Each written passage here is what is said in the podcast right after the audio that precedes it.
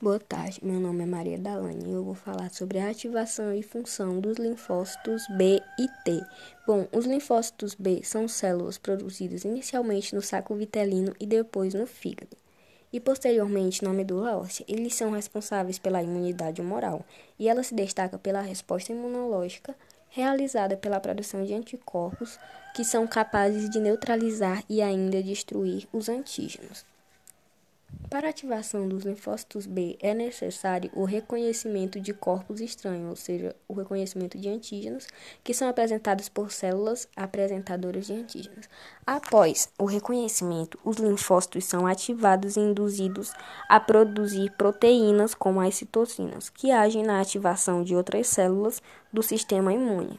Os linfócitos B atuam também como células de memória imunitária, que essas células elas são capazes de reagir rapidamente em uma nova infecção com o mesmo antígeno, ou seja, com um antígeno que o, que o organismo já havia tido contato antes.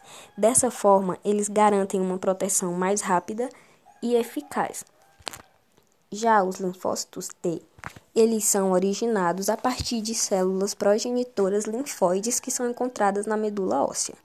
Essas células saem da medula óssea em direção ao timo, e então elas sofrem um processo de maturação e se diferenciam em três tipos de células, que são os T helper, a T supressora e a T citotóxica.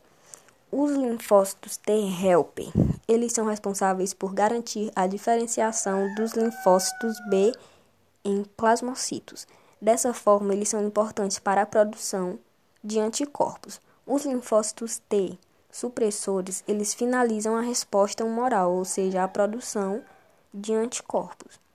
Já os linfócitos citotóxicos, eles garantem a morte das células estranhas.